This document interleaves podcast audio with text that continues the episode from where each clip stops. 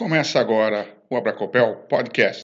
E para terminar, o último ponto que eu gostaria de que eu listei aqui, que é as coisas que eu mais vejo que o pessoal comete de equívoco aqui, os surtos se propagam por qualquer tipo de condutor metálico, ou seja, eu tenho que proteger a energia e tenho que proteger também os condutores de sinal. Tá? Então, o que, que acontece? É... Você chega na sua televisão, você ligou a sua televisão, você viu que caiu raio, estava um dia de tempestade, você ligou a televisão e viu que a televisão queimou. Você vai ligar na NET, na GVT, ou você vai ligar aqui em São Paulo, que eu moro aqui em Sorocaba, na CPFL?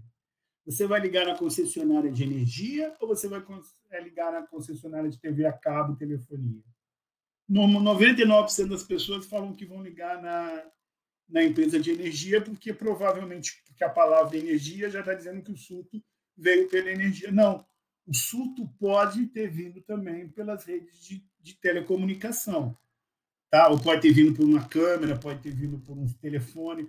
Todo condutor metálico tem que ser protegido. Fibra ótica não precisa, porque fibra ótica não conduz corrente elétrica.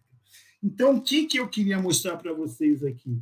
Não protejam só a energia. Obviamente, se você foi contratado para fazer a instalação elétrica do sujeito, você vai intervir nos quadros de energia, você vai colocar os DPS de energia. Se você foi contratado para fazer uma proteção, fazer a PDA, proteção contra descargas atmosféricas, você vai ter que instalar os DPS de energia e os DPS de sinal também.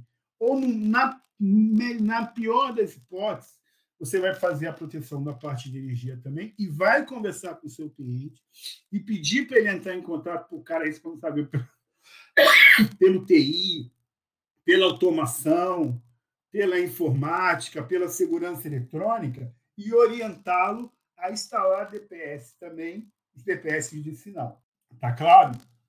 Para você é, tentar comentar aqui, o Walter ainda ficou com a dúvida aqui que ele fala para painéis elétricos de máquina, os tipos de DPS seguem o mesmo procedimento do tipo de residência, né? Tipo 1, 2, 3. exatamente.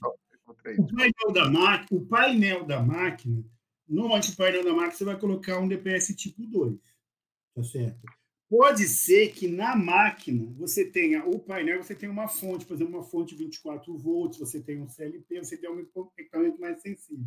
Então não é muito estranho você ter que colocar um DPS tipo 2 no painel da máquina, na alimentação da máquina, e um DPS tipo 3 no interior da máquina para proteger os circuitos mais sensíveis. É importante. E tem uma pergunta aqui, deixa eu ver quem foi que fez aqui. Ah, me perdi. É tanta pergunta aqui que eu acabei me perdendo. Mas alguém fez a pergunta: é, o que, que você acha de. de ah, achei, o Benilton. Não, não é Benilton. Alguém fez aqui a pergunta do que você acha de, de fabricantes que vendem DPS tipo 1 mais 2, ou seja, classe, é, tipo 1 e 2 no mesmo equipamento, né? Gente, não tem nada. Veja bem, a necessidade do fabricante atende a necessidades que vocês levam para ele. O que, que acontece? Você precisa de um DPS tipo 1 na entrada e um DPS tipo 2 nos quadros de distribuição. Só que, aí o colega que falou aí do painel da máquina, outros às vezes você só tem um quadro só. O mesmo quadro de entrada é o quadro de distribuição. Então, por uma questão disso, você poderia instalar com um DPS tipo 1 e um DPS tipo 2 separados, com algumas, algumas características especiais, ou os fabricantes fizeram um DPS tipo 1 mais 2, é um invólucro e dentro dele ele, ele tem as características do DPS tipo 1, ele, atra, ele trabalha na corrente 1050 e trabalha na corrente 8 20. E o nível de proteção dele não é do tipo 1 nem do tipo, é do tipo 2. Se ele, se ele limita as tensões em 2,5, ela não vai chegar a 4.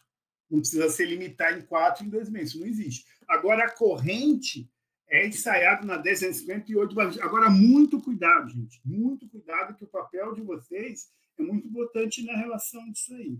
O mercado brasileiro tem muito fabricante que não ensaiou o DPS dele na curva 1050.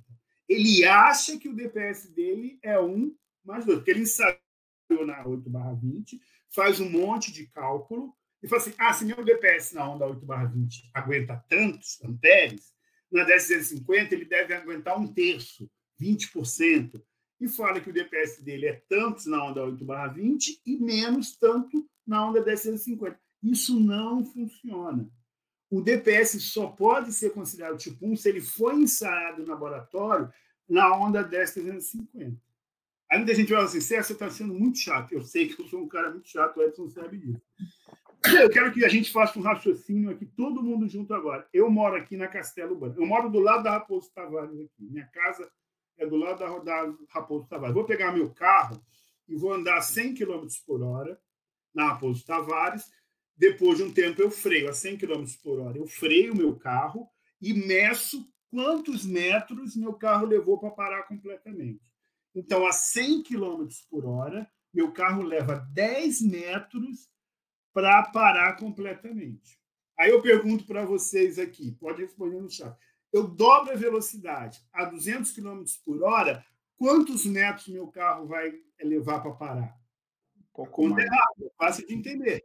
Se eu dobrei a velocidade, eu vou dobrar a distância. Se meu carro levava 10 metros para parar 100, ele vai levar 20 metros para parar 200. Não é assim. Porque quando eu dobro a velocidade, essa relação da distância de frenagem, ela não é linear. Então, se eu dobrei a velocidade, eu mais que dobro a distância de frenagem. Se o carro leva 10 metros a 100 km por hora, ele vai levar mais do que 20 metros no dobro da velocidade. É a mesma coisa no DPS. O que, que significa que é a mesma coisa de um DPS? Eu tenho que testar em laboratório o comportamento do DPS na onda 1050. Então, o que, que eu te... eu acho que o DPS 1 mais 2 ele atende uma determinada necessidade. Só que, pelas características dele, ele deveria ser até mais caro. Mais caro que o tipo 1 e mais caro que o tipo 2, porque ele é mais sofisticado. Na verdade, o mercado brasileiro fez uma coisa muito estranha, que o pessoal lá de fora acha muito estranho. Praticamente, você, alguns fabricantes, eles têm DPS só tipo 1 mais 2. Porque o que, que acontece? Ele encontrou quase aqui um famoso faz tudo. Ele fabrica um DPS, tipo 1 mais 2, você precisa de um serve, tipo 2 serve, 1 mais 2 serve, tudo. E esse DPS, de fato, ele não é tipo 1 mais 2, porque ele não foi ensaiado na onda 10350. Você só vai descobrir que ele não é tipo 1, ele é tipo 1 mais 2. Ele só é tipo 2, ele não é tipo 1, quando o raio cair na sua instalação e o DPS não conseguir conduzir essa corrente. E aí, se você for procurar o fabricante, ele vai dizer que essa é a possibilidade de acontecer e vai te enrolar e ponto final. Deixa eu te fazer outra pergunta importante aqui. Aliás, deixa eu responder é, alguém que perguntou, Gideone, se poderia falar sobre DPS em circuito CC de sistema fotovoltaico. Nós vamos ter uma outra apresentação, a gente vai trazer o Sérgio aqui, uma outra especificamente sobre isso, porque isso é um assunto que ainda demora muito para falar. Então, é, eu vou poupar o Sérgio dessa e vamos tentar entrar aqui. A Marciane está perguntando é, como é que ela faz com cabos de controle numa, numa sala de comando e uma subestação. Como é que ela protegeria os cabos de controle nesse caso? Duas coisas. Respondendo o segundo o colega, uhum. falou do, do DPS-CC, a gente, o, o Edson, o trabalho todo que ele faz com o pessoal dele da Bracopel, tem muito material já produzido, tá? O colega que se interessou aqui também, também. Do, do, do DPS para CC, é só ele mandar um, um e-mail para o Edson, para a Bracopel, e a gente manda para você o material que a gente tem separado já. Só manda os links, né? Manda os links, já tem muita coisa escrita boa sobre essas Aliás, aliás é, é só, só fazendo uma boa propaganda, né? Já que a gente é, gosta de falar de coisas boas, é, todo esse material está sendo gravado e vai ser disponibilizado no portal Abracopel, abracopel.org.br, no link Universidade Abracopel. Mas se vocês forem no outro portal chamado Universo Lambda, universolambda.com.br, lá vocês têm muito material também. Eu escrevo, o Sérgio escreve, tem mais dois colegas aí que também escrevem semanalmente. E lá, como o Sérgio falou, também tem muito material de DPS, de proteção de surto e uma série de coisas. Então, entra lá, universolambda.com.br, vocês têm muita coisa importante aqui. Edson, eu vou, vou agilizar aqui. Vai lá, vai lá. A pergunta, Marcelo, falou dos. Agora eu não entendi. Os cabos de comando, né? Os cabos de comando numa sala. Os cabos de controle numa sala de comando dentro de uma subestação. Ah, uma, uma cabo de controle numa subestação estão muito expostos à variação do campo elétrico, campo elétrico do campo magnético E você, na verdade, você precisa proteger esses cabos à medida que eles entrem é, na sala de comando. No, no, momento que o cabo vem do campo e ele entra para a sala, dentro da sala, esses cabos devem ser protegidos. Recomenda-se muito você colocar esses cabos em é, blindar esses cabos, utilizar cabos blindados ou colocar esses cabos em estruturas metálicas que funcionem como uma blindagem.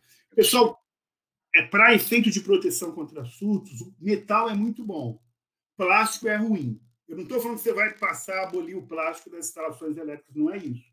Mas sempre que possível, coloquem seus cabos em eletrodutos, eletrocalhas, é, é, condutos metálicos e utilizem das blindagens, tá? Porque vocês estão protegendo esses cabos e evitando que os surtos aconteçam nele aqui. Perfeito. O Mário tinha perguntado se deve utilizar um DPS é, tetra ou 4 unipolar. Você respondeu é, quando você falou que não tem DPS para neutro, está sempre num, num tetrapolar. Na, do ponto de vista elétrico, quatro DPS monopolares e um DPS tetrapolar são exatamente a mesma coisa, não tem diferença. Isso vai te fazer diferença depois na manutenção. Porque se você coloca um DPS tetrapolar, você evita fazer os jampeamentos entre na saída. Porque se você colocar quatro DPS monopolares, você vai ter que jampear cada saída deles para o aterramento, para a barra de potencialização. E o tetrapolar ele tem uma saída só, porque esse jampeamento é interno. Do ponto de vista elétrico, é exatamente a mesma coisa. Você já respondeu a pergunta do Jefferson, que era exatamente isso: quatro monopolares tem que jampear? Sim, exatamente. É, o Juliano fez uma pergunta aqui. A CPFL Celio, né, em sua norma exige a entrada de energia após a entrada. Então, está correto. É, o DPS nível 2. Ele pode contestar projetando nível 1? Um? Está errado. Não sei se tem gente concessionária aí. A concessionária padronizou e colocou um DPS na entrada tipo 2. Em lugares que não cai raio, vai ser um DPS tipo 2. Em lugares que cai o raio, esse DPS tipo 2 não faz. Isso é uma coisa que precisa evoluir bastante. Já então, as concessionárias padronizaram. Algumas concessionárias permitem que a gente coloque o DPS antes da medição, antes da na medição. Isso já é um avanço, porque as que não permitem criam um bate de um problema. No meu prédio aqui tem 46 apartamentos. A CPFL permite, é um DPS tipo 1 só, né? É, tipo 2, no caso, na entrada. Agora, se ela não permitir, seria um DPS para cada apartamento. A grande erro que eles cometem é que eles falam que tem que ser um DPS tipo 2. Por que, que eles falam que tem que ser um DPS tipo 2? Porque eles estão preocupados com um surto que se propaga pela rede deles. Então, nesse caso, eles estão protegidos. Mas se o raio cair no seu prédio, esse DPS tipo 2 vai ser queimado. Tem uma pergunta do Marcílio que ele fala: o ideal, então, é colocar o DPS antes do disjuntor geral para que seja segurada a continuidade de serviço, mesmo com a, falta, com a falha no primeiro, é, o segundo continua a funcionar. E aí está dizendo também é possível instalar o DPS depois do disjuntor geral? Quais as consequências? O DPS tem que ser instalado, mas depois do disjuntor geral. Porque se depois, você. E não antes. Se você colocar o DPS antes do disjuntor geral, para você fazer alguma manutenção no DPS ou se der algum problema, vai abrir o disjuntor num outro quadro, a não ser que você vai colocar antes do geral um DPS exclusivo para isso. Aí a gente vai começar a complicar um pouquinho. O ideal é que seja depois do disjuntor geral. Tá? E aí, essa continuidade de serviço, se você quiser ter assegurada, você coloca depois do disjuntor geral, mas deriva um DPS, um disjuntor só para proteger os DPS. Legal. A Rosélia fez uma pergunta: posso usar um DPS com tensão de operação UC é, 275 volts e um sistema 220-127? 275? O Djalma fez uma pergunta semelhante: 175 ou 275? Pode. Por quê? Porque o que vai, o que vai é, ser importante é o nível de proteção. Na verdade, o que, que, qual é a questão? O ideal é que você colocasse um 75, um 50, alguma coisa assim. Mas a maioria dos equipamentos hoje são bivolts. Ele já é fabricado pensando numa rede que é 380, 220. Ele já tem uma suportabilidade igual a 380, 220. O que, que você ganha quando você coloca um DPS 275 numa cidade como São Paulo? você evita que a tensão suba e alcance um nível que pode danificar o DPS, que a gente fala que é TUV, é sobre a tensão permanente. Por exemplo, se a tensão, você perde o neutro, por exemplo, a tensão futura. Se o DPS é um DPS 175, é mais fácil que a tensão chegue no tal do 175 e a partir desse ponto o DPS começa a atuar do que chegar ao 275. Então, muitas pessoas adotam colocar o 275 numa rede 175. Não é errado, tem vantagens. Agora, o contrário, obviamente, você não pode. Você não pode colocar o DPS 175 em Goiânia, por exemplo, que você energiza o quadro, o DPS vai estar submetido a uma tensão maior que a tensão de 175, ele vai começar a atuar. É... Fora disso, né? É, tem uma pergunta aqui que o Emerson já tinha feito. Um quadro que só alimenta computadores, pode-se usar o DPS tipo 3? Não, não recomendo. Eu uso um. Né? Quadro. Tá certo? É, o DPS tipo 3 é um DPS que ele tem um formato para ser colocado na, na tomada. Normalmente, se você colocar um DPS tipo 3 para alimentar três computadores, você vai precisar colocar três DPS, a não ser que seja a mesma tomada. Então, é mais interessante, nesse caso, você colocar o DPS tipo 2 no quadro. Tá certo? É mais interessante nesse caso. Mas você, você não pode. Mais coisa. Você não pode colocar um tipo 3, somente tipo 3, sem colocar um ou dois, pelo menos, na. na Se você colocar um DPS tipo 3, o que, qual é a sua expectativa? Que você só está protegendo contra alguma coisa que aconteça dentro da sua própria instalação, alguma perturbação interna. Exatamente. Não uma perturbação interna. Se cair um raio na região que você está, esse DPS tipo 3 não vai estar tá, não vai estar tá protegendo, não vai, não vai aguentar a pancada. É que o DPS tipo 3 normalmente suporta algo em torno de 20 kA, né, Sérgio? Mais ou menos isso. Não, na verdade, o DPS tipo 3, gente, é isso que é a questão. Cada DPS, até construtivamente, é diferente. O DPS tipo 3, ele atua nas sobretensões que a gente chama de modo diferencial. As sobretensões que envolvem raio são sobretensões de modo comum. Elas envolvem um desequilíbrio entre uma fase ou neutro e o sistema de aterramento. As sobretensões de modo diferencial são um desequilíbrio entre uma fase e um neutro e uma fase em outra fase. Então, construtivamente, ele é diferente. Ele pega uma, um tipo de surto que o tipo 2 não pega, que é o desequilíbrio que acontece por um desbalanceamento na sua própria rede interna. Isso não é causado por raios. Raios só causam sobretensões de modo comum. O que causa sobretensões de modo diferencial é, por exemplo, uma lâmpada, um sistema de iluminação, uma LED, por exemplo, que você liga e dá um pico, picos de harmônica, não harmônica, porque ele não é um filtro, não harmônica presente na rede, quando você liga alguma máquina que gera perturbação, ele gera um pico de harmônica. Uma pergunta do Felipe aqui, ele fez interessante. Ele fala quando a norma fala da distância D1 mais E2 em relação a meio metro né, dos cabos, se você é, tem um disjuntor de proteção, essa distância vai aumentar, o que seria aconselhável? Não, essa distância é do ponto que você deriva para o DPS, do ponto onde sai o cabo que vai alimentar o DPS, até o ponto que o DPS chega para o aterramento. Esse podcast foi editado pelo grupo PET Engenharia Elétrica, UFMT.